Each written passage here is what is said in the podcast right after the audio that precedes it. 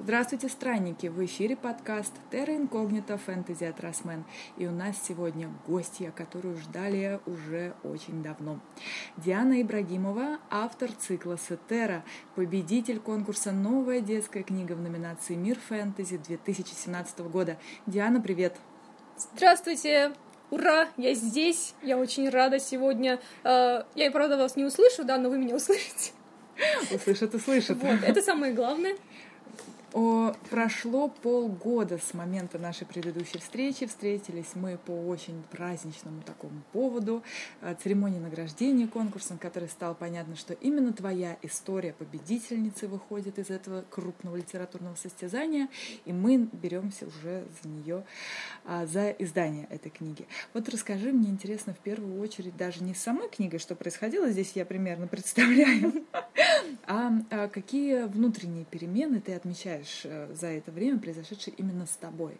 Вот с момента, когда ты была а, в статусе автора рукописи, и до сегодняшнего дня, когда перед тобой вполне такая реальная книга, и готовится к выходу уже и вторая. знаешь, на самом деле очень долго не можешь поверить в то, что все это произошло. Наблюдаешь за постами в Терре, смотришь э, каждый из них и думаешь, неужели это со мной происходит? Потому что когда я впервые приехала после церемонии домой, и привычно открываю Терру, все как всегда, я, я уже привыкла там по 10 раз ее обновлять, и раз, и там мое лицо. Я шарахнулась от экрана, честно говоря, потому что это было очень непривычно, и мне казалось, я вроде понимаю, я осознаю, но это так странно. И потом я еще долго не могла э, оценить это здраво. Сейчас я вроде уже привыкла, но знаешь, когда не могла, в общем, поверить в то, что книга реальная, пока не подержала ее в руках. Когда подержала в руках, все равно не верила.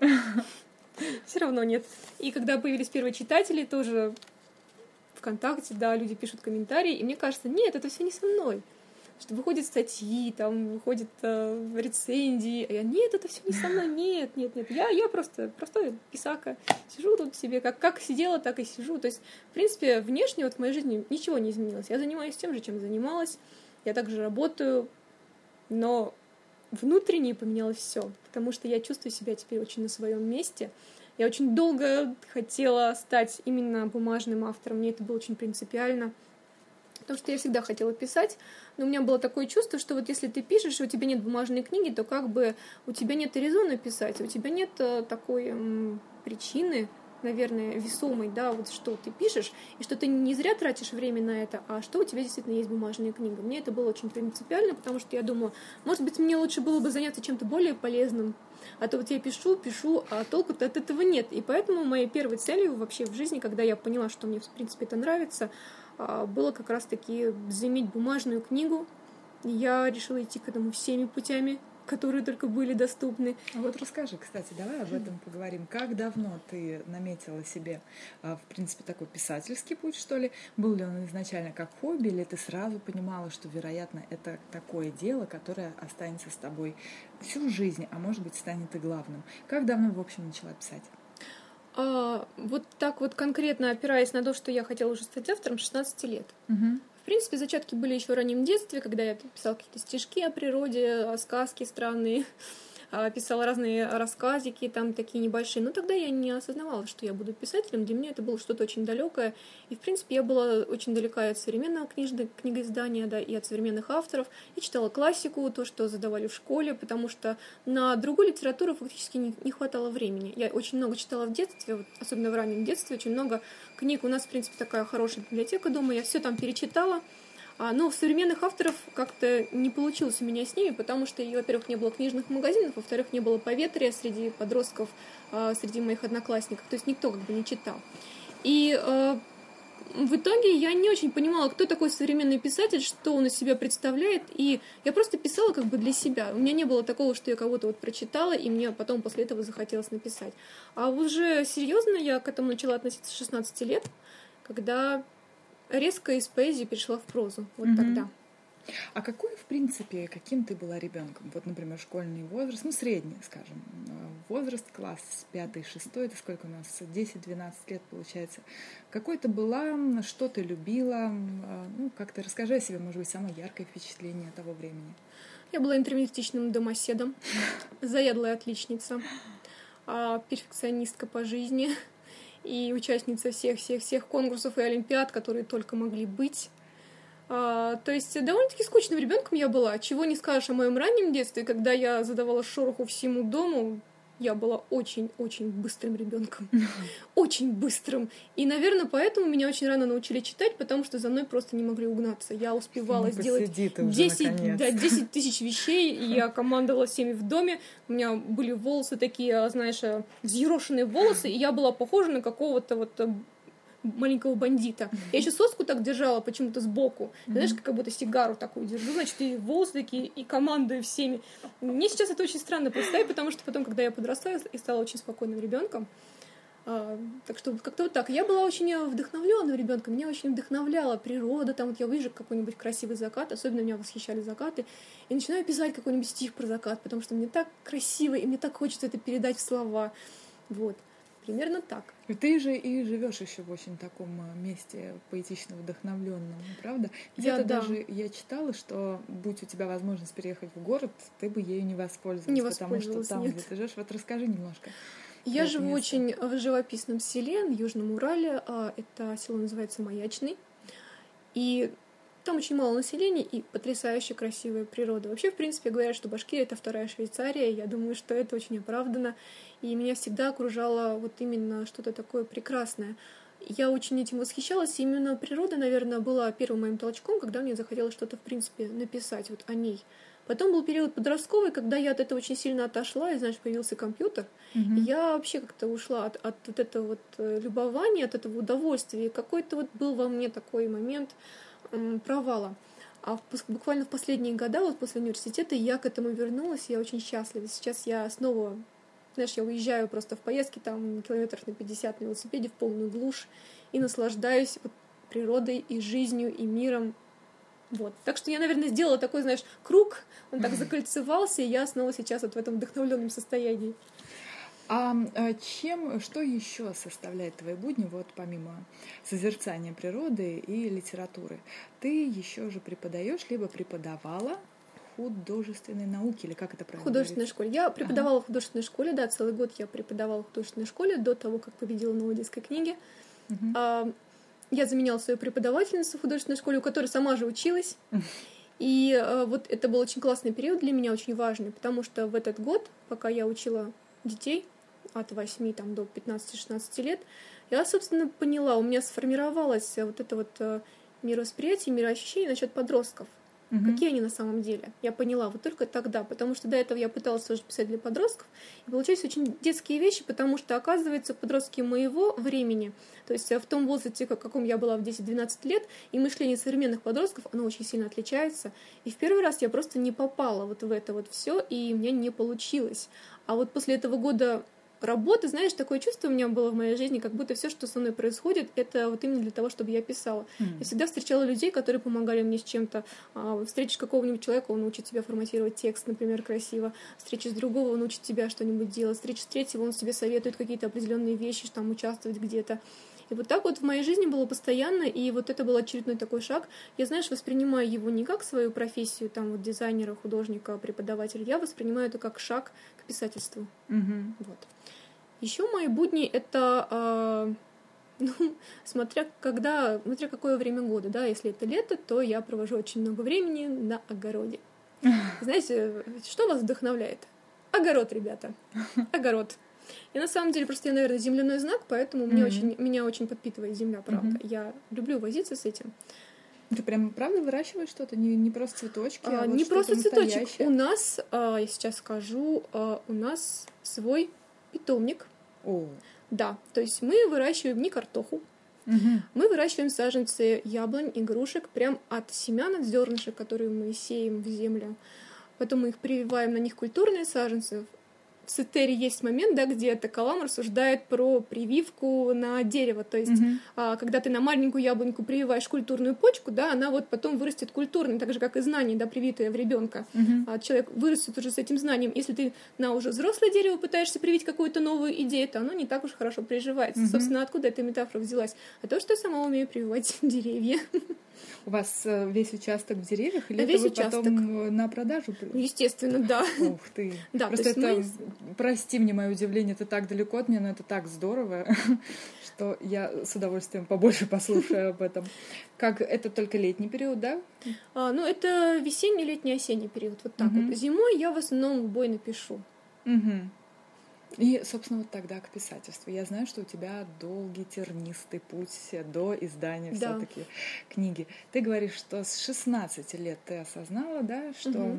хотела бы этим заниматься и иметь бумажную книжку, правильно? Да.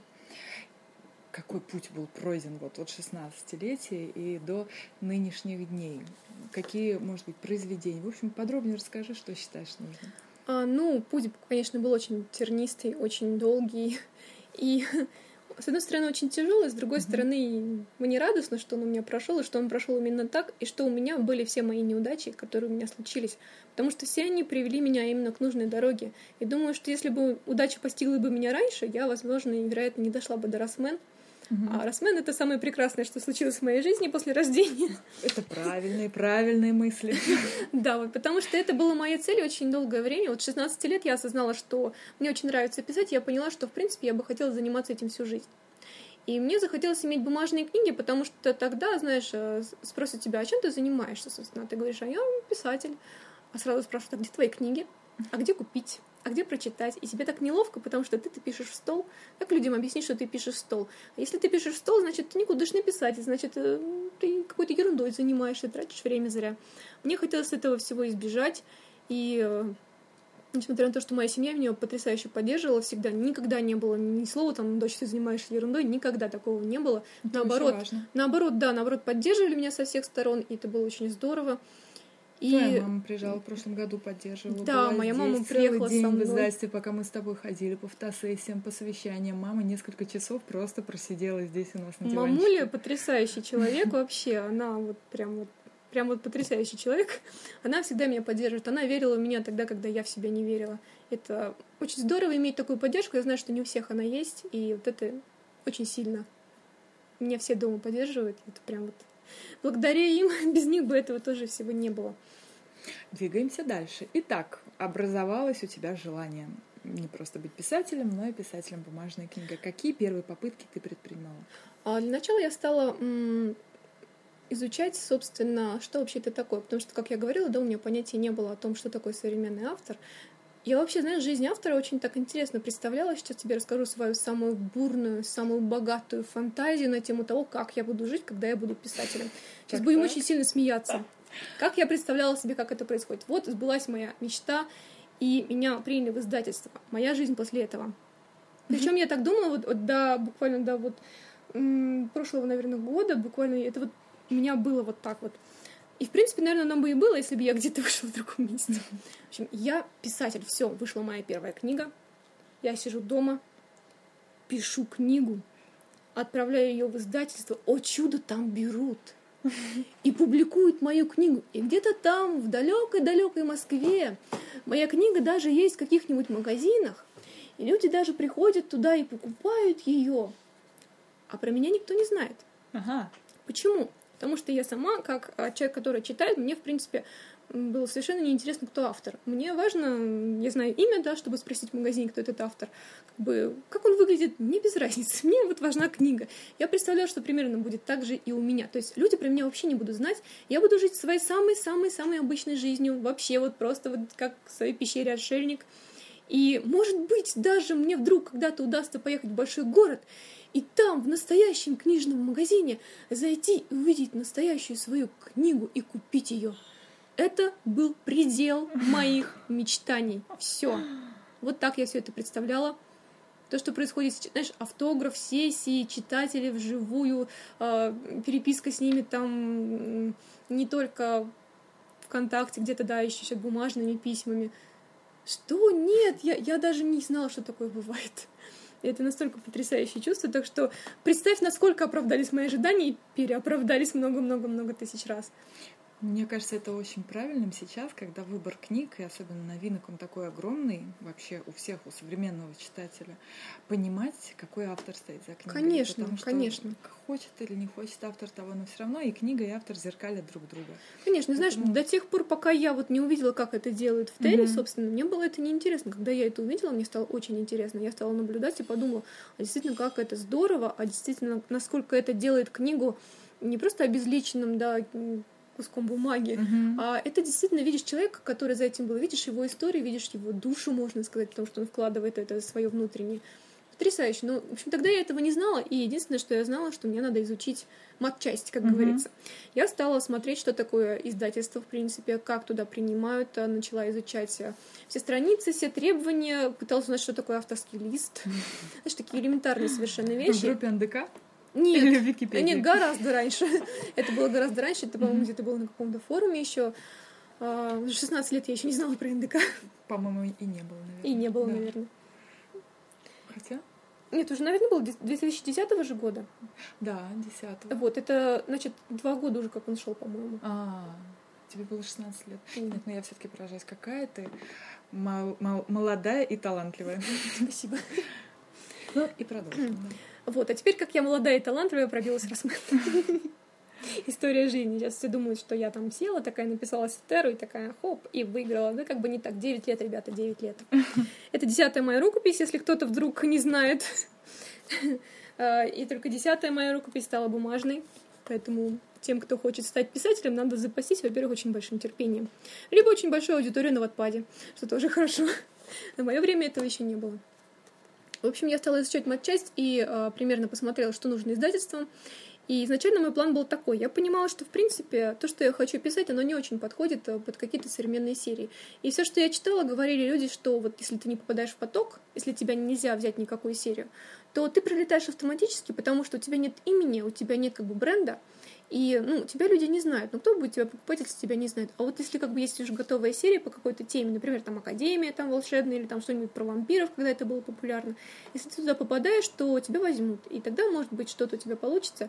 И я подумала, может быть, мне сначала написать то, что подойдет издательством, и когда уже выйдет несколько книг, я смогу, возможно, написать то, что мне нравится. И меня уже возьмут, потому что, ну, будут во мне уверены. Вот такой у меня был план. И каждый раз, когда посмеялись, да, посмеемся вместе, провальный план.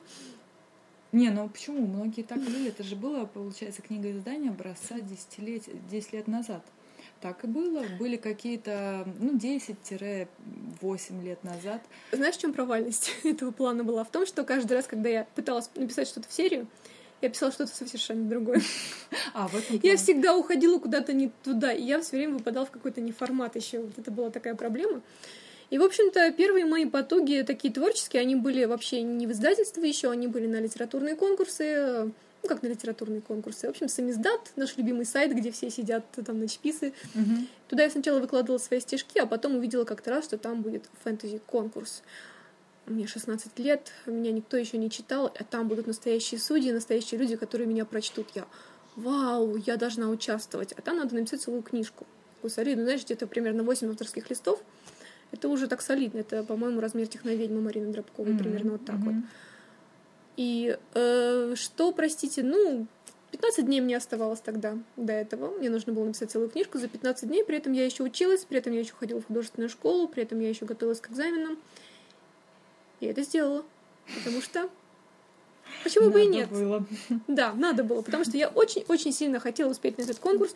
Там же настоящие люди меня прочтут. Это было для меня что-то потрясающее, потому что я как-то не давала свои произведения читать э, подружкам, друзьям, даже родителям, потому что меня это э, напрягало. Я думала, что они будут меня читать, потому что они меня любят, потому что они боятся меня обидеть. Мгм. И даже если им не понравится, то они все равно скажут, что им понравится. И это было как-то, знаешь, как навязчивость такая для меня неприятная. И я подумала, что лучше, если это будет посторонний человек. В общем, я написала свою первую фэнтези свою первую фэнтези-историю. Она такая мимимишная, просто вот зашкаливающая мимими, очень милая, очень наивная, очень детская. Ну, знаешь, есть в ней какая-то такая своя прелесть Мгм. моих юных лет, моей юности.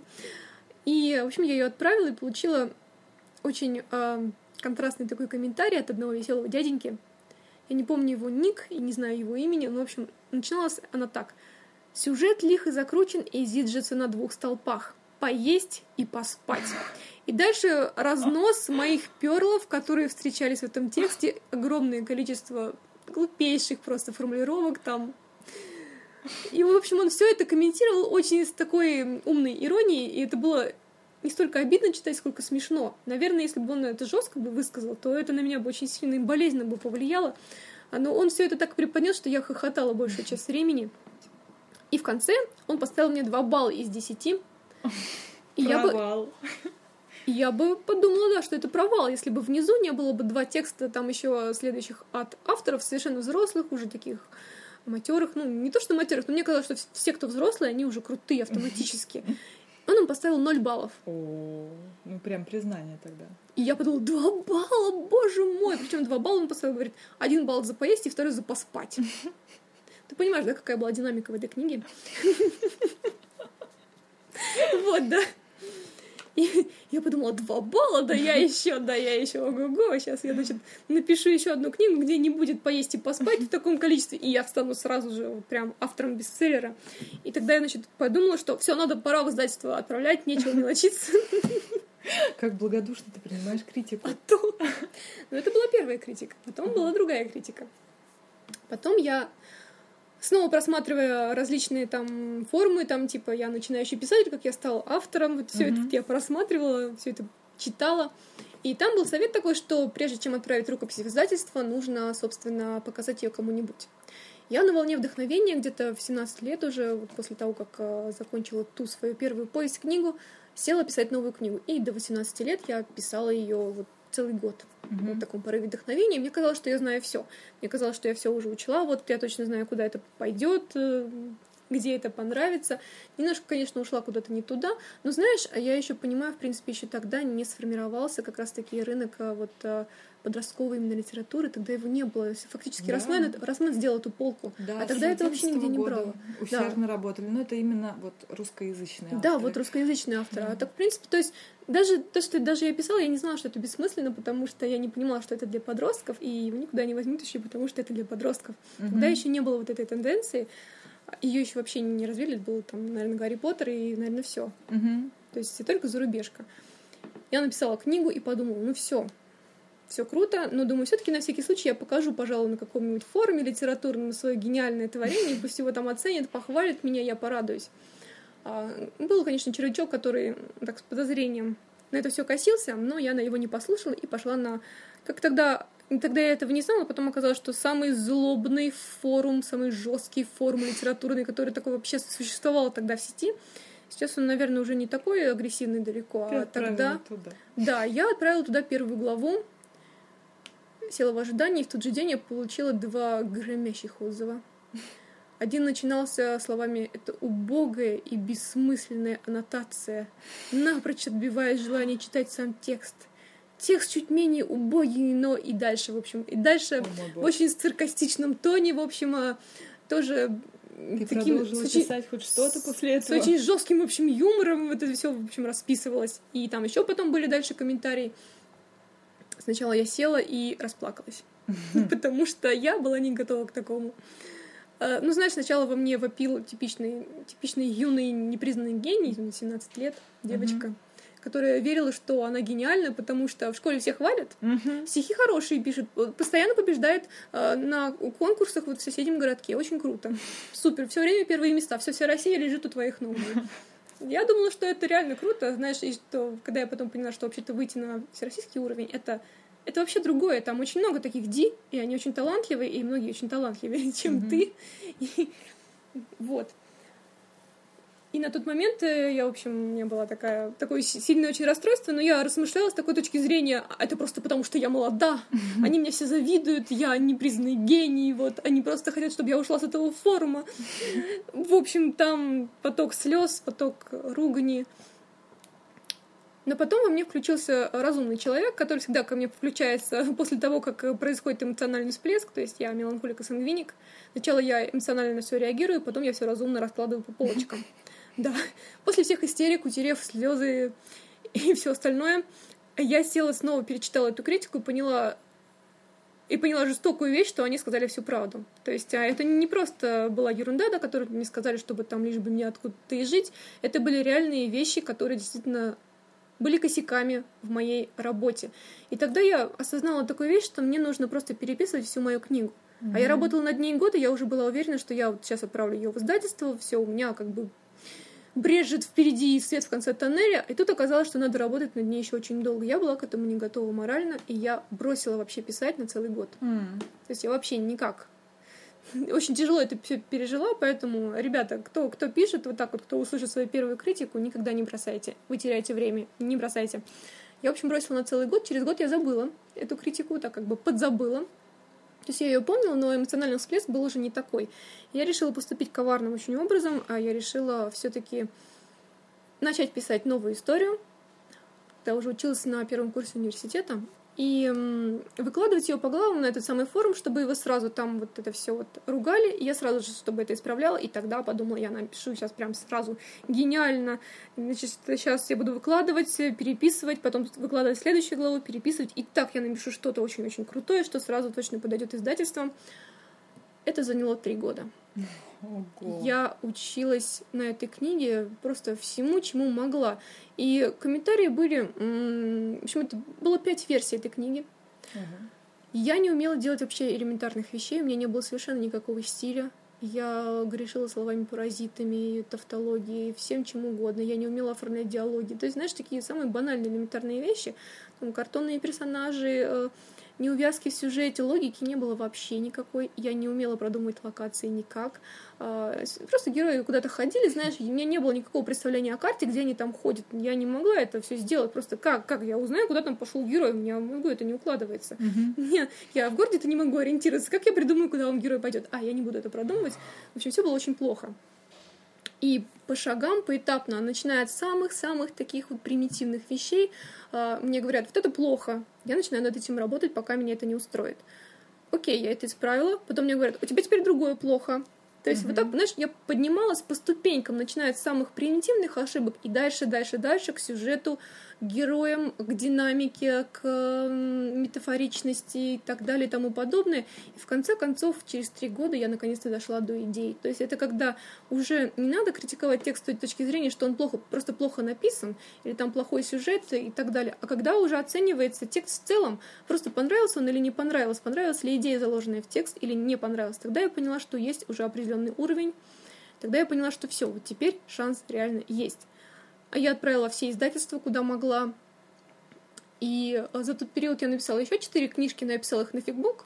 Mm-hmm. Просто для mm-hmm. того, чтобы получить моральную поддержку. Они были совершенно ерундовыми, с примитивнейшим дурацким каким-нибудь там романтическим сюжетом. Просто э, напишешь туда главу и пишут, автор, пиши, есть что там, вот это вот проду, проду, классно, лайки. И мне это очень нравилось, потому что постоянно находиться в состоянии, когда тебя бичуют хлыстом, вот э, нужен еще и пряник. Угу. Я сделала себе такой пряник вот на фигбуке. Но я примерно, то есть я прекрасно представляла, что эти работы, они не стоят бумаги, и я пишу их просто вот чисто для того, чтобы поддержать себя для работы над моей вот этой вот основной историей. Когда я ее закончила, получается, у меня на тот момент было уже раз, два, три, четыре, пять, шесть примерно, в общем, книг было уже написано. И э, я отправила по издательствам и не получила ответа ни из, ни из одного вообще. Я ждала полгода и просто впустую. А я была уже уверена, что все нормально, потому что читали люди, и на этом форуме как бы вообще не принято хвалить, где я была. То есть там люди приходят для того, чтобы только критиковать, mm-hmm. чтобы ты ты меня поругаешь, а я тебя поругаю, и мы оба исправим свои ошибки, и у нас текст станет лучше. А тут люди стали говорить, что да, нормальный текст стал. Я подумала, если здесь говорят об этом, значит он хороший. А ответа не было.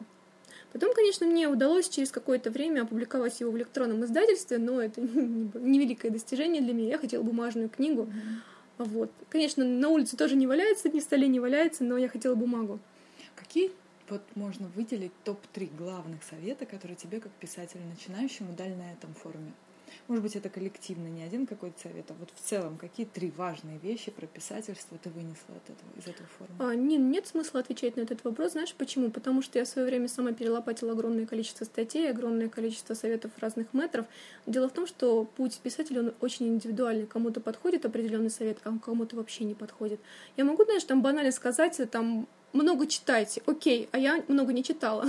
Угу. Уже не стыковка, да, там много читайте, много пишите. Много писать тоже, да, но можно писать много и не понимать, в чем твои ошибки. Ну, например, мой такое, основной, что... мой основной совет, да, угу. новичкам, если они не боятся такой вещи, как критика, то пусть обращаются в те же самые литературные форумы, группы, пусть меняются текстами, пусть не боятся, чтобы их ругали. Потому что ругань, вот это вот, а, это то, что двигает на самом деле вперед. Это очень трудно полюбить, это до сих mm-hmm. пор трудно полюбить, но это надо любить, потому что надо понимать, что эти люди помогают тебе, тем, что они ругают тебя, они mm-hmm. тебе помогают. Конечно, очень важно разделять критику на конструктивную и неконструктивную. На первых порах у меня это не получалось. Мне казалось, что все, кто меня ругает, они правы. А потом я начала встречаться такой момент, что одни за одну и ту же вещь меня ругали, а другие хвалили. Тогда для меня начало доходить, что что-то не так, что, пожалуй, нужно разделять вот эту вещь. И только, наверное, через пару лет я научилась э, наконец-таки делить критику на конструктивную и на вкусовщину. Угу. И эм, вот тогда мне стало проще жить. Так что вот первый совет, да, это не бояться показывать свои тексты, потому что пока со стороны человек не увидит. И не надо, чтобы это читали ваши друзья. Не надо, чтобы читали ваши коты, тети, дяди, мамы, папа, они вас всегда похвалят. Не надо. Либо это должен быть очень честный друг. То есть должны быть вообще посторонние люди, и должны быть люди взрослые сразу. То mm-hmm. есть это не должны быть подростки те же самые, которые говорят, вау, классно, и оценивают это вот на своем уровне. Потому что взрослые люди всегда увидят больше косяков. Надо, чтобы... В общем, надо не давать себе скидку. И тем было хорошо, что я пришла на этот форум. Мне было там 16-17 лет сразу взрослые люди меня оценивали. То есть не было такого, что там моего возраста были подростки, а сразу взрослые люди мне не давали никакой скидки. Это помогло мне за очень короткий промежуток времени фактически из нуля стать нормальным уже автором, приличным. Так что совет второй — это не бояться критики, и если критикуют, то вы знаете, что всегда, что всегда в мире найдутся люди, которым понравится то, что вы делаете. Всегда. И всегда будут люди, которым не нравится то, что вы делаете, просто потому что все фломастеры разные. Просто потому что всем нравятся разные вещи. Это абсолютно нормально, и критику надо воспринимать более спокойно, потому что вы должны помнить, что э, вы всегда можете развиваться. Вы не чурбак, вы не камень, вы человек живой, и это очень важный момент. Всегда можно работать над собой, и всегда это приведет к каким-то определенным итогам. Вот это, наверное, такой второй совет для, для начинающих авторов. Усредненный. Такой, да, и, всех, и которые... еще один, mm-hmm. еще один совет, который тоже я извлекла из э, своей истории, это не верьте всем мэтрам, пожалуйста, и не верьте всем тем советам, которые они дают. Просто потому, что вот у меня тоже был такой период в моей жизни. Я читала все эти советы и пыталась все это применить в своих текстах. Дело в том, что авторы, они не учитывают некоторых очень маленьких нюансов и мелочей, Угу. И часто бывает, что советы очень утрированные. Например, вот такие слова нельзя использовать в тексте. Это слова там паразиты, выпалывайте их. Например, слово было угу. выпалывать где-то прочитала. В общем, не должно вообще этого слова быть в тексте. Начинаешь выпалывать, получается, что попало. Всего должно быть в меру. И советы все нельзя воспринимать так, что это написал а, какой-то человек, который вот твердит вам истину, потому что не бывает такого, что полностью подойдут все советы. Нужно пробовать, но нужно фильтровать. Угу. Это очень важный момент, потому что когда я пыталась всем угодить, сначала я пыталась всем угодить в критике, потом поняла, что это невозможно, потому что критика, она не всегда бывает конструктивной. Потом я поняла, что невозможно следовать всем советам метров просто потому, что эм, они не всегда правильные. Даже mm-hmm. так. И они не всегда тебе подходят. Вот этому человеку это подходит, а тебе это не подходит. И я чуть не изломала свой стиль в конец. Mm-hmm. И я потеряла в одно время м, наполнение своих персонажей. А то есть, знаешь, мне еще говорили, что я пишу очень девочково. Ух ты. Да.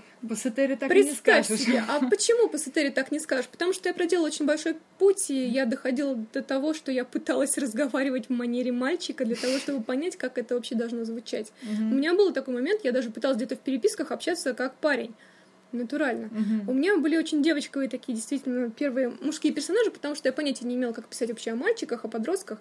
И мне говорили, у тебя такой девочковый сюжет, ты пишешь про мальчика, но это нереально мальчик, и у тебя там нет никакого экшена, нет никаких боевок. А я, естественно, не могла драки какие-то описывать, потому что я девочка, как я могу описать, что там один персонаж кому-то захотел вдарить, простите, да? Ну, это нереально было для меня. Как И- сцена ножей в Сатере. Сетера это уже совсем другая история. Сетера это другая Зи, которая научилась строить сюжет так, что теперь неважно, девочковая или мальчиковая, да, книжка. Мгм. То есть я в одно время вообще полностью перешла в противоположную крен, и я стала работать так, что никто не мог понять, что пишет женщина, Угу. девушка. Думали, что пишет мужчина. я начала писать очень сухо, и я начала а, писать, э, в общем, в общем, я потеряла вот ту свою женскую часть, которая у меня была на самом деле. Это описание эмоций, то, что вот очень важно для нас. Mm-hmm. Вот а, у мужчин чаще всего, вот легче всего им все-таки получается у них структура сюжета, да, вот это вот эм, связи логические раз, различные. Вот это у них очень классно всегда получается. Женщина все равно с этим тяжелее, с логикой нам тяжелее. У нас это классно с эмоциями, с чувствами, с, с, с прописыванием персонажей, у нас это классно. Mm-hmm. А, вот это вот было бы такой моей большой проблемой, и очень долго я работала над тем, чтобы была логика. Uh-huh. И вот сейчас оцени, да, я человек, который вообще не умел, я не могла связать две, две сюжетные ветки, не могла связать в своем тексте, не могла вообще, я не понимала. Я не могла связать прошлое персонажа с тем, каким он стал вот на тот момент, когда начинается повествование. Я не могла определить, где герой вообще у меня находится в географическом пространстве, что вообще это такое, я не могла даже продумать, что это за страна, и где они там Но это ходят. все, получается, тебе дало то самое обсуждение на форуме и переписывание в течение трех лет одной и той же книги, Это да? дало... А, не только... Нет, критика это была часть. Вторая mm-hmm. часть была моя самокритика, конечно, то есть я сама mm-hmm. еще понимала. А третья часть была то, что я читала очень много литературы, статей. А, потом я еще начала все-таки а, Потом я еще встретила хороших друзей, скажем так, вот, и мы начали еще тесно общаться на этот счет. То есть это, понимаешь, это комбинированная такая вещь, но я хочу сказать, что я прошла этот путь от вот этого и до Сетеры. И когда, простите, третья часть Сетеры, вы поймете, какой, какой я сделала путь, и сколько там логических связок, сколько там всего продумано. И это вот все вот пришло вот от маленькой горошинки к большому-большому черному солнцу. Угу. Я очень горжусь этим своим путем, и я думаю, что вот после этого невозможно поверить, что что-то в принципе невозможно. И вот говорят, что там в человеке должен быть талант. Да, я думаю, во мне был талант, я не буду, не буду кривить душой, да, потому что во мне задатки эти были как бы с детства. Я же не просто так начала это писать, что-то вот во мне было изначально, но 99% это всегда работа, mm-hmm. потому что любой талант, он требует очень большого количества работы зажигательно. Хочется сразу идти работать. Ну, как минимум, давай еще продолжим про твой творческий путь и угу. а, поближе к новой детской книге. Ведь правильно я понимаю, да. логически, а, точнее, не логически, исторически, фактологически ты принимала участие в новой детской книге не один раз, не с Сетерой, не сразу ты стала победительницей. Да, я принимала участие там два раза для тех, кто отчаивается, да, когда не проходит в лонг, э, информации, минутка значит. Мотивации. Да, минутка мотивации. Мила тоже не с первого раза прошла, Катя Соболь тоже не с первого раза, так что я продолжаю эту традицию. А, когда, собственно, моя так самая книга, которую я писала три года, да, никуда не, не попала, а я встретила одного хор- хорошего редактора, и он сказал мне, а знаешь, тебя никуда не возьмут, потому что тебе нет имени. Тебя никто не знает, у тебя даже нет элементарного какого-то списка публикаций, который ты можешь отправить со своим текстом, чтобы люди знали, что, в общем-то, тебе можно доверять, что ты не совсем с улицы. И говорит, участвуй в разных конкурсах, и чтобы у тебя были какие-то хотя бы бумажных сборниках, хотя бы какие-то рассказы. И у меня начался такой год просто повального участия во всех, всех, всех, всех, всех возможных конкурсах. Тогда я не только участвовала в конкурсах, я еще проверила, а правда ли фэнтези моя стезя, правда ли это мой жанр. у меня было такое чувство, что э, может быть, я себя в чем-то обманываю, может быть, мне давно пора перейти в что-то другое, может быть, век сказок закончился, скажем так, для меня, может, я себя в чем-то ущемляю. И я пробовала рассказы в очень разных жанрах, и мой, мой первый рассказ вышел, который а, вышел на диске приложения журнала «Мир фантастики», он был в жанре хоррор. Mm. Да, теперь в этом самом журнале статья про Сатеру с рецензией. Причем через два года после выхода моей вот, вот того самого рассказа, прям практически ровно через два года, это вообще ну, шикарно. Кто бы мог подумать? Mm-hmm. Тогда для меня это было великим событием. Второй рассказ вышел в жанре фантазийной, детской, милой, милой, милой сказочки. Нежнейший такой. То есть хоррор, детская сказка. Потом была мистика. А потом был реализм. Вот То есть я, разброс. да, я попробовала разброс жанров просто полный, кроме, наверное, вот романтического жанра и жанра, наверное, детективов, потому что это было не мое, и сразу ты понимала. Да, я даже не пробовала туда. И когда я все это попробовала, я все-таки поняла, что нет, фэнтези это мой жанр, но фэнтези не совсем волшебное, не совсем детское, а вот что-то ближе к Young Adult. Uh-huh. Вот тогда я как бы это осознала. И я участвовала в этих всех конкурсах, и однажды натолкнулась на новую детскую книгу, кажется, это было на сайте все конкурсы, mm-hmm. где, в общем, в общем, я, понимаешь, я просматривала, да, просто все и все брала, что могла. На этом сайте я вот его прям мониторила постоянно, все, что было можно, все я брала оттуда. Потом я увидела новую детскую книгу, и сначала у меня как бы очень с большим скепсисом на нее посмотрела, а, потому что мне казалось, я не могу писать для подростков, я не понимаю, как это делать. И, как я говорила, да, вот уже раньше, да, возвращаясь назад, я не понимала, а, каковы они, современные подростки. Я не поняла это до того, пока я не поработала преподавателем. То есть как раз-таки за год до того, как я работала преподавателем, mm-hmm. я участвовала в первом сезоне, то есть, ну, для меня в первом сезоне, mm-hmm. да, новой детской книги. Я написала туда две истории, две а, две сказки. Одну такую, а, где мальчик попадает из реального мира в волшебный, а вторую, где действие уже происходит в волшебном мире. И я не попала в возраст.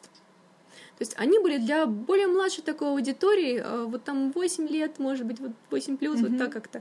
То есть э, я представляла... Но ты дала максимум разнообразия. Что хотите а издательство, то... хотите попадать. Да, да, потому что я, до этого я, до этого я как, как, как коварный автор, который готовится ко всему. Я сначала мониторила сайт издательства, я смотрела все книги всех авторов. А я тогда как раз-таки нашла Терру. Угу. Начала следить, значит, в Терре за всем вот этим вот. И мне так захотелось туда к вам. Это было очень круто. Я прочитала две книги. А, Элизиум Александра Андерсона я прочитала, и прочитала Наталью Щербу. И подумала, а что же им больше-то надо? Вот им надо больше, когда вот с реального мира волшебник, как у Натальи Щербы, или им надо как, как вот у Андерсона, чтобы сразу в волшебном мире. И я решила, а что, в общем-то, мелочиться? До, до конца приема работы три месяца осталось, когда я узнала об этом конкурсе. А давай две книги за три месяца, пожалуйста. Одну книгу за 40 дней, вторую книгу за 40 дней, пожалуйста. Я это сделала. Я отправила обе рукописи продолжила участвовать в самых там разных конкурсах, и, эм, и в общем-то, я провалилась в новой детской книге в первый сезон, потому что, как я говорила, да, не попала в аудиторию, но и по силе эти рукописи были очень далеки от Сетеры, как бы я оцениваю ты это. была ими довольна? Прям? Да, вот я была ими... для конкурса, да. не просто под конкурс написала, чтобы что-то написать, а ты прям Нет, была ими довольна. я была ими довольна, и знаешь, на самом деле очень удивительно для меня, насколько резкий скачок произошел от, от этих рукописей до Сетеры, просто, просто гигантский, как будто другой человек написал. Потому что там все было очень так, знаешь, такой линейный сюжет, там три персонажа основных, например. Mm-hmm. Там, то есть, понимаешь, да, вот сказочный квест какой-нибудь, что-то такое. А здесь совсем-совсем другая история. И удивительно, как это все получилось. В общем-то, все это получилось из-за того, что я очень упертый человек. И я человек, который не любит, когда у него что-то не получается. Когда-то в детстве мне сказали, что я не буду художником. Кто я сейчас? Я закончила художественную школу, межшкольный учебный комбинат по профессии художник-оформитель и университет э, по профессии дизайнер. Ты это доказываешь по большей части кому-то или себе? Себе. А у меня такая теория есть, почему я должна делать хорошо, если я могу делать отлично. Mm. Я живу по этому принципу всю свою жизнь, в принципе, и я знаю, что это, может быть, неправильно, с одной стороны. С другой стороны, это привело меня к тем результатам, которые сейчас я имею. И я не жалею, что я прошла этот путь, что я прошла его именно так. Наверное, так было надо для меня. Наверное, это вот мой склад характера, который позволяет мне это делать. На самом деле, я думаю, что это очень классная черта характера, когда тебя кто-то критикует, а ты вместо того, чтобы отчаяться, все-таки берешься и делаешь это. Со мной сработало вот один да, раз после первой такой жесткой критики, на год я ушла, а потом mm-hmm. я, собственно, вернулась, чтобы доказать самой себе и этим людям, что я могу. Я вернулась на тот же самый форум, да, то есть, в принципе, у меня могла бы быть такая травма, что я бы ни за что бы туда не вернулась, потому что я же знала, что там будет. Mm-hmm. Я же знала, что это повторится, но я вернулась туда через год все равно. И здесь когда я поняла, что не смогла, и это была уже, это была уже девятая, восьмая и девятая моей рукописи. Uh-huh. И я поняла, что я попробовала уже все. И я причем уже отправляла там, и потом другие издательства их отправляла тоже уже со списком своих публикаций, то есть со своими уже рассказами, которых набралось там больше десятка. Mm-hmm. То есть уже было, уже было не пусто. Там mm-hmm. пара выходов в литературные премии, там финалы. То есть уже как бы все нормально. То есть, когда уже есть такие бумажные публикации, уже на самом деле даже сам себя уже ощущаешь, что ты не просто автор с улицы. Mm-hmm. Уже понимаешь, что ты как бы можешь. И тут снова не получилось, и для меня это был очень критический момент, потому что я просто переосмыслила, что я этим занимаюсь уже 8 лет, тогда было 8 лет. Я поняла, что я с 16 лет каждый божий день почти что, да, я работала над какими-то своими историями, тратила на это все свое свободное время. У меня не было такой юности, знаешь, бурной, когда там вот э, университет, там самое счастливое там время в жизни, да, там все там где-то на тусовках, все там с друзьями, а я сижу и пишу, потому что я хочу бумажную книгу. Потому что это мой принцип. Я пока не, не успокоюсь, пока я этого не сделаю. И в детстве как бы тоже вот э, там, с 16 лет я тоже, я постоянно занималась этим. Я поняла, что я 8 лет себя вот так вот ограничивала, да, ради своей цели, и нет итогов никаких, нет результатов. Это был момент отчаяния для меня. Это был момент, когда мне хотелось все бросить, на самом деле, потому что еще я посмотрела, в лонглист вышли многие с двумя работами, а у меня ни одной не вышло. И я просто очень сильно расстроилась в тот день. Снова во мне взыграл мой меланхолик, который, да, который, в общем, выдал мне хорошую такую истерику. И на следующий день уже я, как сказать, прозрела, успокоилась и, собственно, решила проанализировать вообще ситуацию, что вообще происходит. Мой сангвиник включился, включил мне мозги, как лампочку в голове, и сказал, ладно, окей, давай проанализируем, что мы имеем. Ты хочешь писать? Да, я хочу писать. Ты будешь писать, понимая, что тебя никогда не опубликуют просто в стол? Да. Ну и все, ну и пиши тогда ты для себя сразу, не пиши ты для издательств. Не старайся ты подстраиваться под какие-то рамки и так далее. И э, тут включился третий персонаж, да, мой внутренний перфекционист. И э, он такой, «Хей, у тебя не получается что-то сделать, значит, ты должна сделать что-то, что будет превосходить это еще во много-много-много-много-много раз». Вот. А вот. И как, в общем, ведется у меня в моей жизни, если мне кто-то говорит, что у меня что-то не получается, то я стараюсь всеми силами а, это сделать. И это был такой момент, когда я сама себе сказала, что у меня что-то не получается, и меня это не устроило. И как раз совпало с тем, что вот в апреле месяце, прям сразу после того, как я отправила две книги на новую детскую книгу, у меня был такой промежуток в три дня, mm-hmm. когда а, я еще могла что-то написать на еще один конкурс, фантастических рассказов. И, в принципе, там даже, по-моему, два дня уже оставалось, или нет, все-таки три дня оставалось. Первый день я просто так проходила туда-сюда. И я там участвовала уже не один сезон, э, я там никуда не выходила, но мне просто очень нравилась там тусовка, потому что там было всегда много комментариев, там э, анонимно рассказы просто выкладывали, и все желающие проходили по ним и комментировали. И можно было там набрать 20 там, комментариев хороших и действительно проанализировать, как твой уровень поднялся и над чем тебе стоит работать. Это было для меня такой, такой полезной вещью, плюс там было много знакомых. Мне очень не хотелось пропускать этот сезон, между тем я понимала, что ничего серьезного я не успею за этот короткий промежуток написать. То есть ни на что серьезное я претендовать уже не могу. А, но пропускать не хотелось, я такой человек, который не любит упускать шансы в принципе. Я решила, ладно, сейчас я сяду, напишу какую-нибудь ерундушку, такую маленькую, что-нибудь такое вот совершенно незначительное, просто чтобы поучаствовать, просто чтобы там не ходить, как говорится, с пустыми карманами, uh-huh. а чтобы тоже быть участником, чтобы иметь право и в обсуждениях uh-huh. поучаствовать, и, может быть, что-то я все-таки услышу. И вот я села, а, помню этот вечер, в моей комнате ремонт, поэтому я сижу в зале в кресле, у меня значит, на коленях ноутбук, я открыла лист борда, и у меня совершенная пустота в голове, ни одной мысли, вообще ни одной мысли. Я сижу вот так вот полчаса, сижу, час сижу, и думаю, ну ведь невозможно так сидеть, у меня всего два вечера осталось. Как, как? Еще много очень работы уже тогда было, там во дворе там надо было убираться, потому что весна. Я подумала, так, сейчас делаем следующим образом. Сейчас я а, просто напишу первое, что придет мне в голову, и от этого буду плясать. Угу. Первое, что пришло в мою голову, было предложение. Иремил провел ладонью по земле и прикоснулся пальцем к языку. «Соли горечь!» Он обернулся к спутникам и сказал «Здесь». Вот я написала начало. это, у меня были такие круглые глаза, я кто такой Реми? Зачем он землю ест? Что он там нашел и кто его спутники? На меня навалилось сразу столько вопросов. И я стала, значит, размышлять. Ладно, давайте представим, что какой-то, значит, Иремил. И сразу мне представилась такая пустынная почему-то очень местность. А, не почему-то, потому что до этого я прослушала Фрэнка Герберта и его Дюну, и меня, видимо, так вдохновила пустыня, что вот у меня в голове была пустынная местность, но только не такая, как в Дюне. То есть там были не пески, а там была вот такая пустошь с растрескавшейся землей, что-то такое мрачное. Значит, а я увидела мужчину, а, в моем воображении такой нарисовался образ такого человека, закутанного, значит, во все в очках таких вот э, на лбу, и в каком-то таком трепье рванье и с такой сумкой, значит. И еще позади него стояли еще два человека. Сначала мне казалось, что это просто два человека, а, а потом я поняла, что это один человек, и у него а, большой как бы куль такой за спиной, и в этом куре сидит мальчик, его сын, видимо. Я задумалась, почему он несет его в куре? Это как-то странно.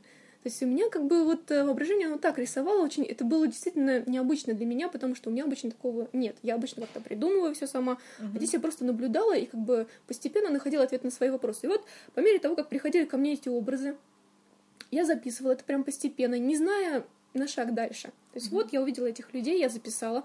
Потом, значит, я увидела, что Иремил нашел какую-то луковицу и, значит, там съел ее. Потом я увидела момент про праховые вихри и так далее. Думаю, и, значит, еще глиняная рука. Я думала, глиняная рука, господи, что я пишу? Праховые вихри, глиняная рука, что я пишу? Потом думаю, ладно, ладно, некогда, атмосферно главное. Все равно там ничего уже не получится из сюжета, все равно непонятно, о чем я пишу. Главное, чтобы хотя бы будет атмосферно, за это похвалят. И стиль нормальный. Вот, значит, глиняная рука, давай больше, больше сюра, больше, если ничего не давай, больше сюра. Никогда такого не писала. Ну, в общем, продолжала с упоением. Идеи вот, конечно, не было никакого. Ничего Была не было. эта картинка. Да, только эта картинка, потому что они куда-то идут, куда идут, зачем? Ну ладно, идите, почему, почему мальчик в куле, э, почему от него отец хочет избавиться, что вообще? Но я поняла, что отец хочет от него избавиться, что этот а, человек, Ремил, что он ведет их через пустыню в какое-то место, а, собственно, где это должно свершиться. Вот, то есть постепенно, пока они шли, это до меня доходило. И м- в конце, когда а, Эремил уже велел там праховым вихрем а, задушить Майта, отца mm-hmm. Астри, получается, а, я поняла, что, в общем, когда уже Еремил взвалил культ сострее себе на, значит, на плечи, и я написала просто вот эту фразу о том, что э, Астри — это цель. Mm-hmm. Э, то есть Астри — это совесть, которую отбросил этот Майта, и поэтому родился в его семье, и Майта хотел от него избавиться. Что это просто отброшенное чувство, а нес он его на, в куле, потому что Астри без ноги, вот почему. Mm-hmm. А без ноги он, потому что это своеобразная метафора э, в общем, мальчик живая метафора воплощения груза совести, вот э, угу. тяжесть вины, тяжесть вины, груз совести. Ну, если, если человек не может почувствовать это внутри своей души, пусть он чувствует это хотя бы физически. Угу. Вот, то есть таких детей надо было как бы носить на своей спине. То есть вот что во мне возникло. Когда это во мне возникло, я была в шоке.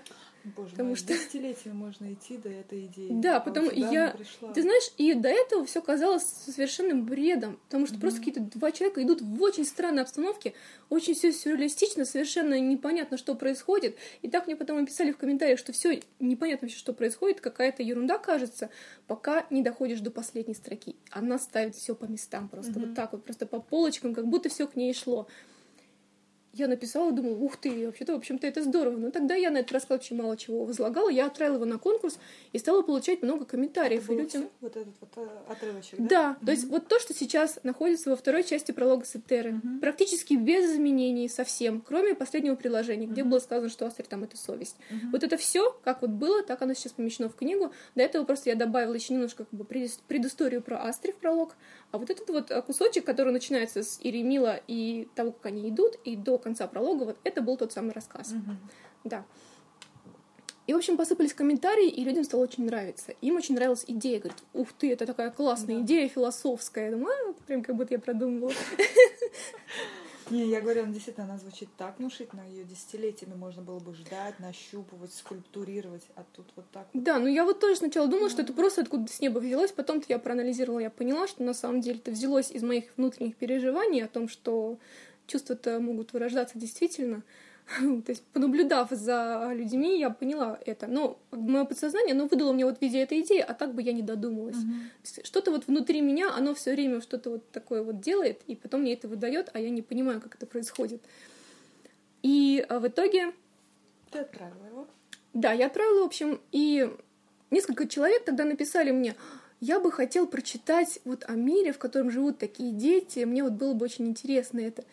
Я так посмеялась, саркастично, потому что я подумала, вот этот вот весь бред объяснить, вот, вот этот бред, вот весь вот глиняная рука, вот праховые вихри, вот как это все объяснить? Ребенок чувствует, вот вы что, вы что, у меня не хватит, у меня не хватит ни умений, ни навыков, мне там 22 года, что вы от меня хотите? Какой вам мир еще придумать? И причем у меня тогда снова во мне взыграл перфекционист, как обычно. То есть я понимала, что меня не устроит, а если я взяла такой зачин, очень мощный, философский, такой вот а, серьезный, меня не устроит объяснение всего этого тоже. Это волшебство. Прилетел розовый единорог, наколдовал, и поэтому рождаются дети с целью. Прилетел второй розовый единорог, поэтому и перекрасил солнце в черный цвет, и поэтому оно такое черное, потому что просто оно черное. Меня это не устраивало. Я сразу поняла, что я хочу обоснование очень серьезное, конкретное. Я хочу, чтобы все вещи, которые происходили в этой книге, имели фантастическую, конечно, подоплеку, но чтобы она была вот такой, знаешь, ближе к жизни все-таки, чем к сказке, потому что тема серьезная, и как бы не, не очень хочется волшебство это все переводить. Mm-hmm. И я понимала, что это слишком сложный момент для меня. Я не представляла, как я могу все это сделать. И тогда в моей голове не было ничего, кроме клочка пустыни. Я даже не знала, как он назывался. Я условно его называла тогда «Тленные земли». И я подумала, да ни за что. У меня было тогда еще много причин, на самом деле, на это. Я понимала, что вот эта вещь, она сразу не вписывается ни в какие серии издательств, mm-hmm. которые... А я тогда стремилась к этому, mm-hmm. а, потому что бумажная книга для меня была принципиальна. Я изучала все, что происходит в издательствах, все серии, что берут, что не берут. А, я прекрасно понимала, что потом-то я не буду уже писать как бы вот так, как надо, в принципе, издательство вот прям вот по полочкам mm-hmm. совсем. Но мне хотелось просто издать несколько книг, которые будут полностью подходить издательству, как бы сделать себе имя.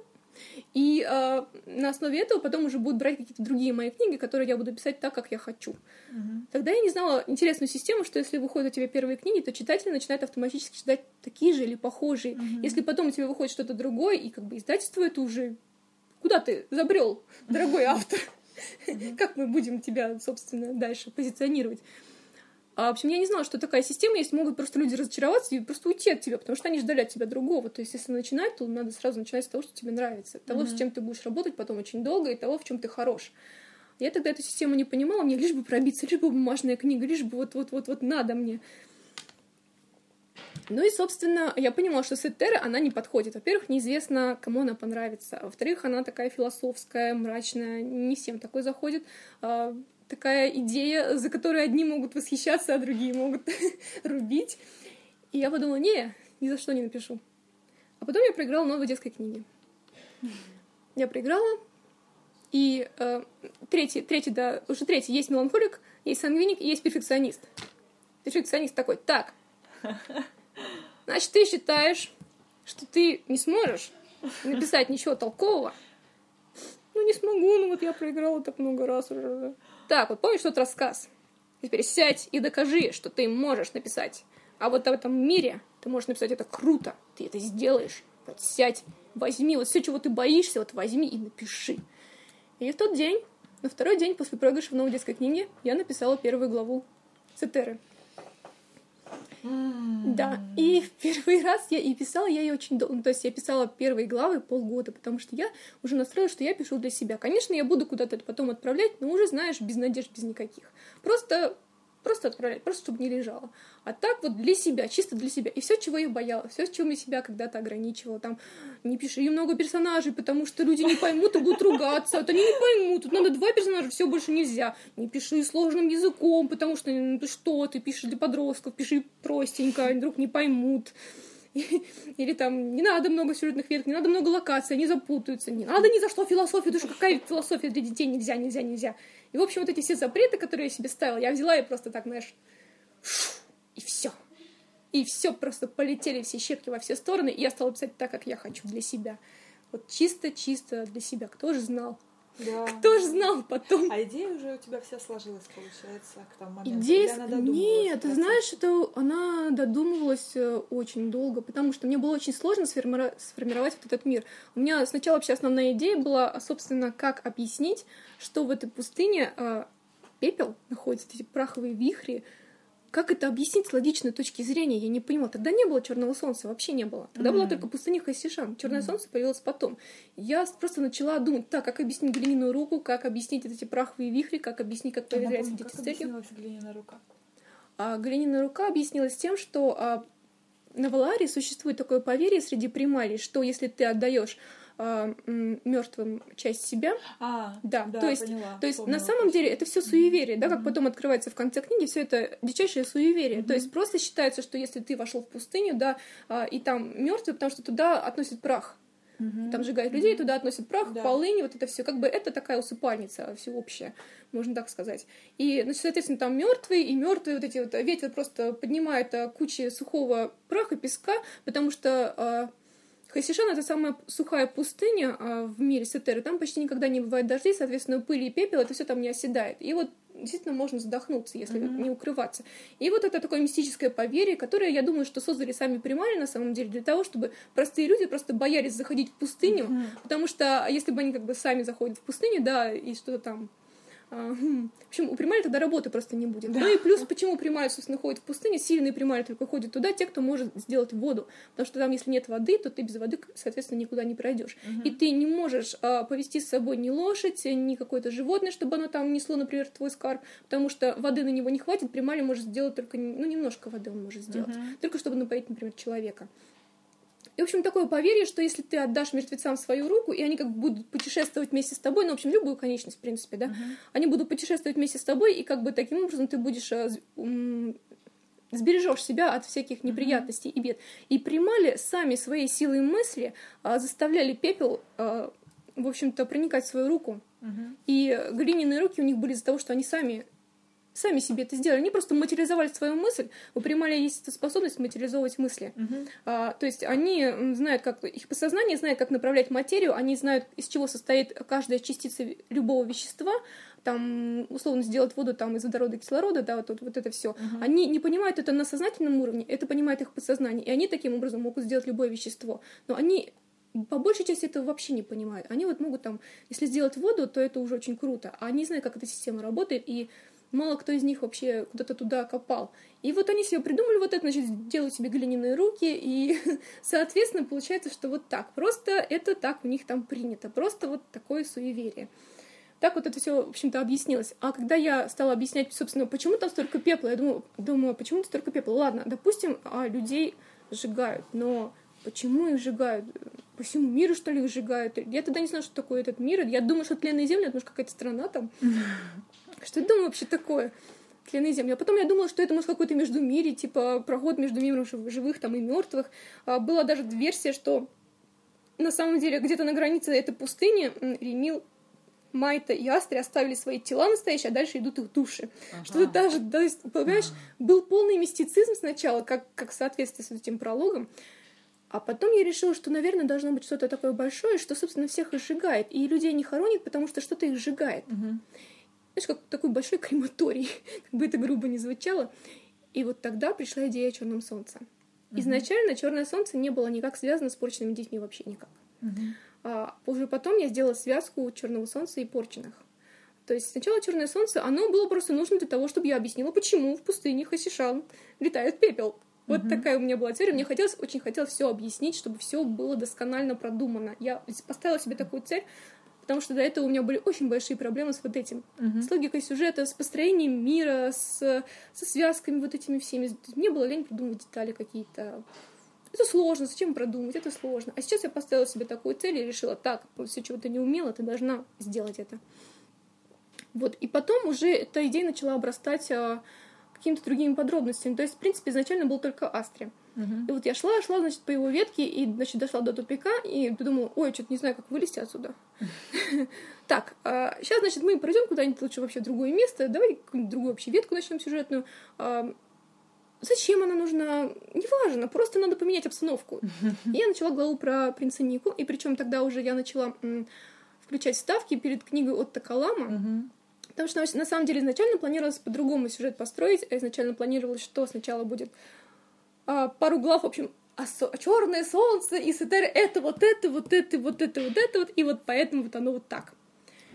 И я посмотрела, боже мой, в начале, в самом начале, где нужно заинтересовать читателя, где нужно построить такой интригующий сюжет, я буду вот это все вываливать. Mm-hmm, это да, же скучно, это, это, же, это же ужасно. Как mm-hmm. я это сделала? Я пробовала так и пробовала так. С другой стороны, я понимала, что устройство мира, оно сложное, оно реально сложное. И вообще просто вбросить туда читателя без всяких пояснений, это нереально. Он задохнется там на первых главах, не понимая, что происходит. И, в общем, я пробовала так, пробовала эдак, ничего не получалось. И потом я решила пойти от обратного. Я решила «Черное солнце» сделать загадкой. Вот mm-hmm. тогда, в этот момент. Но я при этом решила, что невозможно совсем а, читателю ничего не давать. Я решила давать а, некую информацию о мире, как бы не раскрывающий саму суть э, Черного Солнца там и так далее, но э, вот объясняющий, в принципе, что такое дети с целью, что такое примали, как вот это все работает. И я подумала, что будет довольно обезлично, если я просто буду текстом это вот так вставлять. И я решила, как бы, должен быть персонаж, который это рассказывает. Это всегда интереснее, когда идет привязка к персонажу, когда проживаешь его историю. И вот так появились записи очельника Такалама. И я начала вставлять их перед главами. И когда во второй главе, когда я начала ветку Нику, и у меня обычно главы начинаются с образов, то есть я вижу какую-то сцену, как в кино э, кинематографе, да, вот кто-то забегает, например, на сцену, и начинается какая-то ситуация. Вот Нику я увидела в первый раз, когда он бежал э, под тень террасы, и, значит, начал ругаться, кричать, потому что не мог найти что-то, значит, не мог найти, не понимаю, что он не может найти, я не понимала. В общем, я увидела его самого встрепанного, взмыленного, раннее утро, я смотрю, значит, скамейку у фонтана на этой террасе, и вот за скамейки сидит человек, значит, а у него руки в рукавах, сидит спокойно улыбается. И я поняла, что это тот самый Такалам. Я была так удивлена, потому что думала, это какой-то древний-древний старец, который давным-давно, много лет назад написал свои рукописи, и теперь потомки ими пользуются, мы вот читаем. А он такой появился в сюжете. А, как бы, как бы, что происходит? Ну ладно, да, ладно, Такалам, давай. Что там дальше происходит? В общем, дальше я начала писать. Эта сцена, правда, сейчас перенесена а, немножко в другое место для того, чтобы было подинамичнее, чтобы сюжет начинался, но в целом, в общем, она есть. Но Такалам, в общем, появился в сюжете сначала. И дальше, дальше процесс пошел дальше. Потом я застряла на главе Нику и подумала, а почему бы еще одного персонажа не начать? появилась вот Суна. как они возникали. Да, так появилась Суна. Потом, когда их появилось трое, я поняла, так, ну надо же как-то думать, чтобы их связать на самом-то деле, что вообще должно произойти. Это была шестая глава, и я... Это прошло полгода с тех пор, как я начала. Шестая глава только была. По главе в месяц. И я дошла до этого момента и подумала, так, ребят, как вас связать? ни мира нет, ничего нет. Еще неизвестно, то есть э, я поняла, что там пустыня Хасишан, да, есть, там находится Астрия, я поняла, что Нику находится где-то в другом месте, а Суна находится где-то в третьем месте. А где они находятся в целом, я не знала. И я просто села и начала рисовать карту, совершенно на бум. Просто вырезала такие два кругляша из картона и прям вот, вот да, самая да, карта, да, да, да, на Форзе. То, что на Форзе, да, mm-hmm. находится. В общем, я просто нарисовала от руки всякие разные контуры, и потом начала уже называть их э, соответствии, в принципе, с тем, на что они были похожи, там, материк Но там похож на рогатого оленя, там, или там летучая мышь Намала и так далее. Я расставила какие-то там государства, в общем, наугад, и решила, что а, вот Нику будет вот там вот э, прям в серединке там такой вот материк, а пусть Нику, допустим, думаю, будет тут. Угу. И потом, то есть не было задумки, что это Сааху, что это центр мира. Я не знала, что Нику сын власти. Мне казалось, что он просто какой-то богатый юноша, которого просто воспитывает Такалам. То есть, ну, может, какой-то там сын какого-нибудь помещика, условно, ну, мало ли. Угу. То есть я не знала, что это власти и будущий. Я не знала, что он находится в самом центре мира, и что это самое богатое и крутое государство в мире. И я понятия не имела, зачем Такалам вообще там находится. Когда потом все это развернулось, у меня были, боже мой, она причем до конца разворачивалась передо мной очень долго, полтора года. И я каждый раз, когда до меня доходил какой-то очередной момент, он, знаешь, так связывался, вот все должно было быть так. Должно было быть так. Сейчас я пишу третий том. Думаю, господи, как классно. Все ружья стреляют. Это очень классный был момент. Вот дальше я уже начала работать по карте, я уже начала продумывать маршруты, я начала считать, сколько там узлов пройдет судно за сколько часов, чтобы чтобы это было правильно, я расчертила эту карту на полосы для того, чтобы знать часовой, часовые пояса, для того, чтобы просчитать, в какое время, в какой стране начинается затмение. Потому что, да, то есть я прям очень так перфекционистски к этому отнеслась и начала прорабатывать, собственно, эту книгу. И первый вариант, э, я, в общем, когда писала полгода, и я поняла, что я же так буду сто лет ее писать мне нужен был какой-то внешний стимул. И там как раз на просторах интернета проходил конкурс, еще тогда не новая детская книга, другой конкурс просто фантастических рассказах. И я отправила туда... В общем, там была такая фишка, что можно было сначала отправить часть работы, а на протяжении этого конкурса дописывать, чтобы к концу приема работ а, или там, в общем, к какому-то моменту был готовый текст, полностью mm-hmm. выложен туда. Я отправила туда текст, начали появляться комментарии. И комментарии были поразительными для меня, я человек, которого как бы, ну, не хвалили, да. Uh-huh. А тут еще, вау, это круто, ух ты, такой новый мир, так все интересно, и я такая на волне. Ух ты, же меня ж похвалили первый раз в жизни.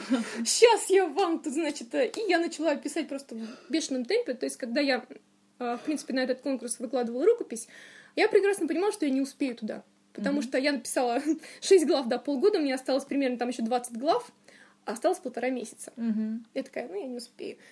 Начала читать комментарии. Такая, так, я сейчас все быстро успею. Я, в общем, начала каждый день в суматошном режиме. Я тогда еще работала, я тогда там занималась там не весь чем. И я просто за полтора месяца дописала книгу. Mm. Да.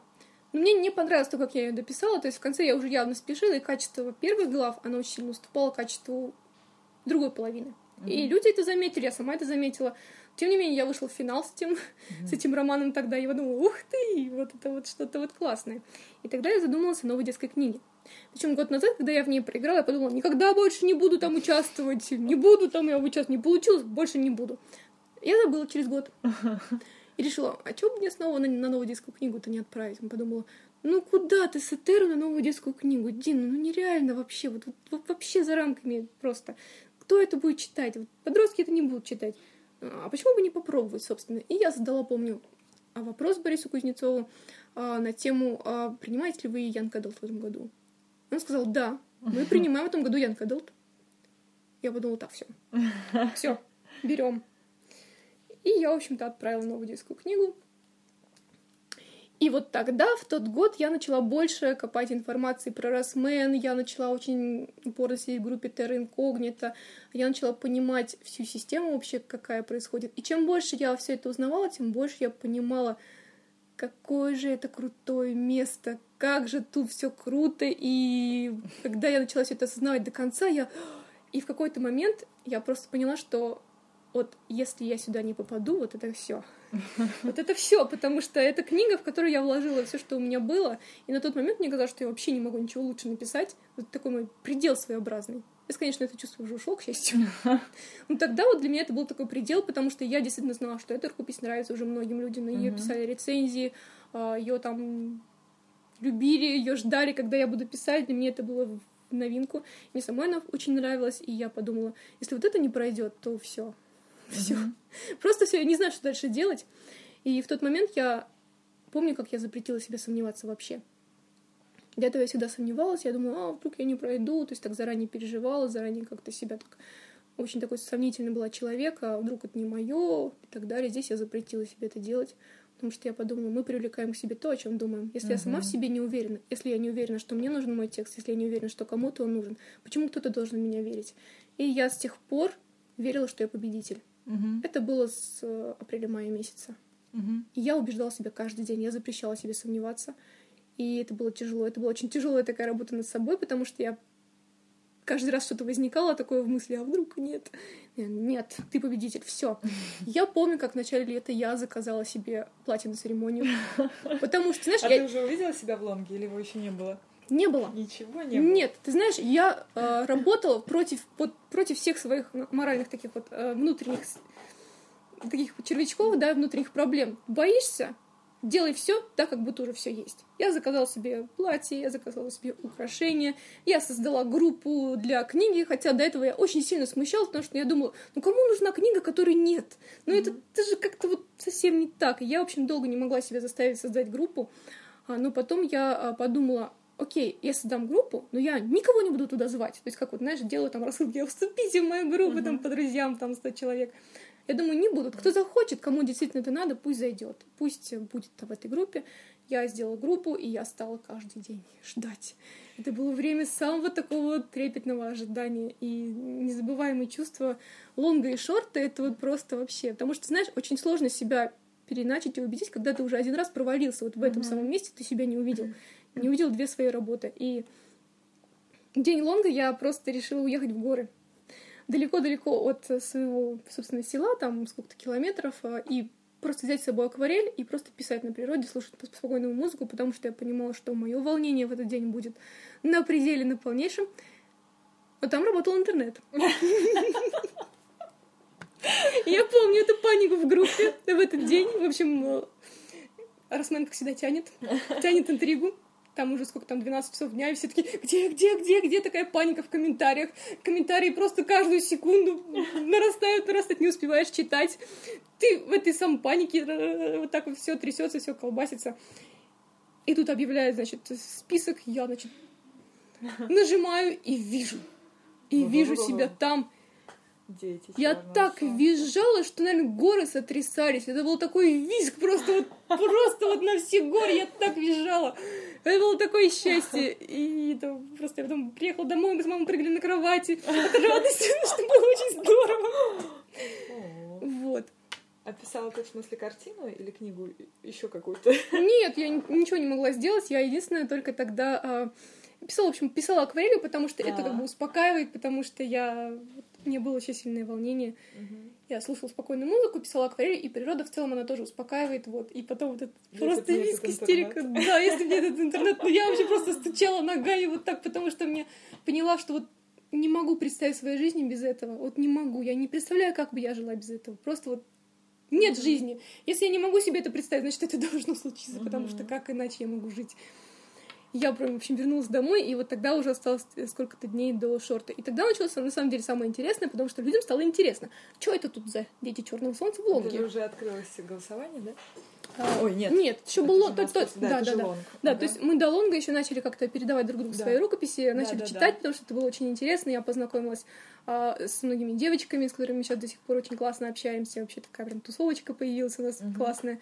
И потом после лонга стало еще интереснее, потому что люди стали ой, интересно, что там ты, ты написал. Я думаю, ух ты, люди хотят читать, Конечно, как это классно. Тысячи. Это было так здорово, да, я такая, ух ты, потому что для меня это было еще таким моментом, а, знаешь, ну вот, а, что если ты вошел в лонг-лист, значит, твоя рукопись, в принципе, ты достоин того, чтобы ее напечатать.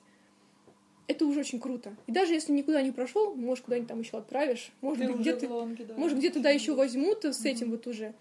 Вот. Ну, ты знаешь, я по секрету тебе скажу, что я отправляла Сетеру одновременно еще в другие издательства. Я же не люблю как бы терять шанс. А вдруг там не прокатит? Нигде не ответили мне. Но я думаю, везде побоялись, потому что не формат как бы... В серию, наверное, бы никуда не попала. Ну вот, так что... Хорошо, что не взяли. Да, хорошо, что не взяли, правда. Знаешь, нет худа без добра. Потому что мне мама говорит тоже так иногда. Говорит, а, знаешь, говорит, можешь проигрывать в мелочах, говорит, ты очень долго, а потом угу. что-то бахнет по-крупному. Угу. И вот Просто я поняла, знаешь, в тот момент, что это прекрасно, что у меня не было никаких публикаций до этого. Это прекрасно, это замечательно, что я не попала никуда, что меня никуда не брали, что я проигрывала. Потому что вот если бы вышло что-то из предыдущих моих работ, вот мне бы сейчас было за них стыдно. Uh-huh. Вот за Эстером мне не стыдно. Вот это дебют, он приличный дебют, я горжусь им даже. И вот да, вот это то, и это, знаешь, та вещь, который в которой не было для меня ограничений никаких я себе не ставила. То есть, чтобы работать потом в каких-то узких рамках, да, вот все, что я умею, все, что я могу, все, что я люблю, я сюда вложила. Угу. И дальше я могу спокойно работать э, в похожем, по крайней мере, направлении, и это классно. В общем, все получилось хорошо. Потом уже было ожидание шорт-листа. Я подумала, ну все, лонг я нормально, значит, э, ну, тряслась, конечно, сильно. Думаю, шорт-лист я буду спокойно. И как раз шорт-лист совпал с этим днем, когда я ездила забирать собственные документы, я решила так. Я решила, значит, я поеду в город, а, заберу, значит, документы и а, не вернусь домой, пока не узнаю итогов. Потому что если я победила, то надо роллы заказать. Да, нас отпразднуют роллами. Вот. И поэтому, собственно, я никуда не поеду, я буду ждать. Я помню, я смотрела в тот день фильм, кажется, «Гадкий я 3», ничего толком не видя, потому что, знаешь, у меня сердце бухло, я выпила три таблетки валерьянки, и я ничего не понимала просто вообще. У меня вот надо радоваться, да, вот потом было уже. Я не могла даже радоваться. И я просто сидела вот немая, мне до такой степени было. Переживала очень сильно. Потом, я помню, пошла в какой-то парк, не видя дороги, сидела там. Я помню, сидела на какой-то скамейке, смотрела вперед на дорожку на асфальтовую, и я не успела не успела, я не успела открыть, эм, в обновляла постоянно, но я все равно не успела открыть список, когда мне начали посылать, ты победила, давай! И вот это все, я потом смотрю, я в, я в шорте, я звоню маме, говорю, мам, я в шорте, поговори со мной, пожалуйста, потому что я сейчас вообще ничего не понимаю. Поговори со мной, ладно, ладно, все хорошо, я с тобой поговорю. Я вот иду из парка, вот говорю с мамой, потому что у меня творится внутри что-то просто невероятное. Я думаю, я поеду в Москву я не зря купила платье. Платье-то уже Будет пришло к тому. А, по-моему, еще нет. Была настоя... настоящая церемония, настоящий, настоящий издатель. Господи, никогда не видела издателей. Я думаю, приду и пожму руку Борису Кузнецову и скажу, вы настоящий, потому что когда видишь людей вот так вот в интернете, это одно, а когда вот ты реально вот Господи, трогай живых издателей, потому что они реальные. Потому что ты не мог пробиться в это столько лет. Ты, ты был по ту сторону баррикад всегда. И всегда-всегда просто все это было глухо, глухо, глухо. И это было такое счастье. И счастье, что я встречу девочек, с которыми я общалась. Я просто ликовала. Это было просто потрясающе. И я жила в очень таком большом ощущение счастья, но я все равно продолжила себя настраивать, что будет первое место, первое место. Почему-то меня не устраивало второе, третье, никак меня не устраивало первое место. Ну и последнее не было, конечно, страшнее. Нажимала на эту кнопку судьбы да, каждый Первое, первое, первое. Я кого-то докопала. Да. Все такие сказали, да дайте ей уже это первое место. Надоело нам уже. Успокойся. Но на самом деле, думаю, как-то все таки это все равно повлияло. Ведь карты судьбы могли сложиться по-разному совершенно. Издательство могло не рискнуть просто, не решиться на этот шаг. Самое Ну, тревожное, получается, это было все-таки от шорта до церемонии, да? не, самое тревожное было это до шорта, потому что с шорта-то есть шанс, что там Да. что-то будет. А вот до шорта, вот то ли Да, ты прилетел, из то ли тысячи. нет. Да. Да. то есть потом еще там читаешь комментарии, типа, есть ли жизнь после Лонга, там, и читаешь, и что-то особой жизни-то и нету, к сожалению. И, тогда, причем уже, уже срок тогда подошел с каких-то издательств, и не пришло ответа, я поняла, что или пан, или пропал, все. Вот, и тогда вот уже, когда был шорт, я поняла, что, знаешь, уже было, по-моему, особо без разницы. То есть, была, конечно, разница была очень большая, но я подумала, я поеду на церемонию, это круто, я увижу издателей, это круто, я поем пирожные, которые там будут, а пироженки очень классные. Я не попробовала ни одну. Когда я переживаю, я не могу есть вообще. Последние два дня я почти ничего не ела. Так, перекусывала, конечно, немножко, просто ничего не лезло от волнения. Сейчас уже нормально. Первый день я так в нормальном состоянии. Чем не попробовала я пирожных, но в этом году. В этом году, Ну, да, в этом мы тебя году ждем, пироженки пироженки будут. Пироженки. А ты Я попробую. победитель, да. Ну Вот. и вот эти сами, самые минуты, когда со сцены произнесли твое имя. Я сидела перед этим а, совершенно оцепенелая. Совершенно. Я просто вот, я не дышала почти. Я просто сижу, смотрю, там а, трио Пехова и соавторов, в общем, они что-то говорят на сцене.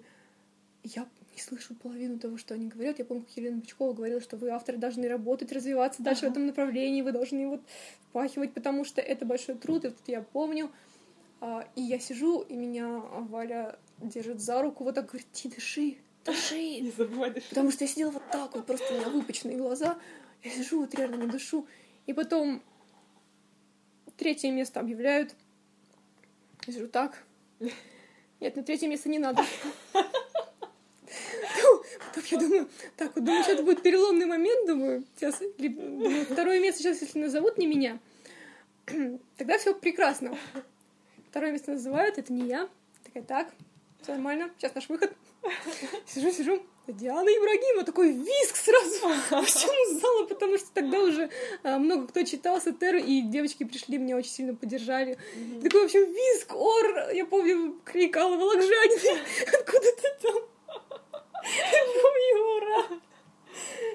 Я встала и просто там прошла, и у меня была первая мысль, как бы не упасть, потому что у меня просто ноги не держали. Я думала, у меня так трясутся коленки, думаю, как мне выйти на сцену, потому что, я не знаю, у меня тряслись просто очень сильно, ну, прям все тело. И я вышла потом на сцену, и когда я вышла на сцену, было такое ощущение, что все нормально. Я вышла, я встала, я сказала свою речь, я абсолютно спокойная. Но вышла со сцены опять вот так. Трясусь. А И, дальше а, все завертелось. А дальше все, а дальше был сам, самые такие, знаешь, сумасшедшие минуты были после того, как я вышла потом с церемонии вот туда вот, куда мы там вышли в фойе, я уже не помню. Ага, где как раз был шанс попробовать пироженки. Да, и, и меня начали, давайте сфотографируемся, давайте автограф, давайте туда и сюда, все ходят, поздравляют.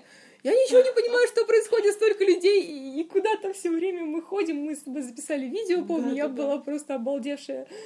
Что-то происходит, очень много людей, и все, все внимание направлено на меня, а я, я интроверт, в общем, я такая, что происходит вообще? Но это был, на самом деле, потрясающий момент, и не очень... Не очень, правда, я понимала, что происходит, потому что очень сильно волновалась. И поэтому мне вдвойне хочется побывать на следующей церемонии, уже посмотреть на все это глазами зрителя, э, оценить это все и познакомиться, пообщаться, познакомиться с новыми участниками. Это очень здорово, потому что в прошлый раз я была в совершенной прострации. Потом на следующий день уже офис Росмен. Сегодня проходила мимо театра, где мы, где мы в тот раз Где делали была фотосет. фотосессия, да. да. Даже хотела дойти до того парка, где мы уже были, но не дошла. Слава богу, а то бы я вообще до сюда потом не дошла. Ничего, завтра у нас уже с тобой полноценная фотосессия в студии, Да. запись роликов. У меня уже есть запрос на запись с тобой, что в сумке у автора. Готовь сумку. А, да, готовьте, значит, достану вам там бутылку с пеплом. Все такое. Так что спасибо тебе за отличный рассказ. Мне действительно в этом подкасте э, надо было только слушать, открыть рот, потому что это был замечательный монолог. И тут я понимаю, что я просто не умолкала. Это Час сорок девять, кошмар. замечательно. Мне не нужно было раскручивать тебя ни на какие темы. Ты просто сама знала, о чем нужно говорить. Ну, спасибо тебе большое за отличный рассказ, за очень интересный подкаст. Я его даже и сама еще раз переслушаю. Скоро мы с тобой увидимся, я не имею в виду завтра. И даже сегодня. Нам еще подписывать, да, Я имею в виду скоро это осень, потому что у нас уже вот буквально на днях в издательстве обсуждения лонг-листа, там уже в середине лета и шорты, и осенью церемония. Будем очень тебя ждать. Вот, спасибо тебе большое, Диана, за твою книжку чудесную. Она действительно одна из лучших всех. Мало того, что у нас каждый год победители просто действительно самые достойные, самые сильные из тысячи рукописей. Каждый раз сложно найти ту самую одну книгу, однако, все находятся, и вся рабочая команда, и жюри, и издательство сходятся во мнении, в общем, что действительно эта вот работа самая лучшая, такой прям вот у нас тоже внутренний такой выдох массовый. Да, мы ее нашли. И твоя работа, вот я ее очень люблю, одна из сильнейших за всю историю конкурса «Новая детская книга». Так что все было не зря, все эти долгие годы, которых ты нам сегодня так красочно рассказала.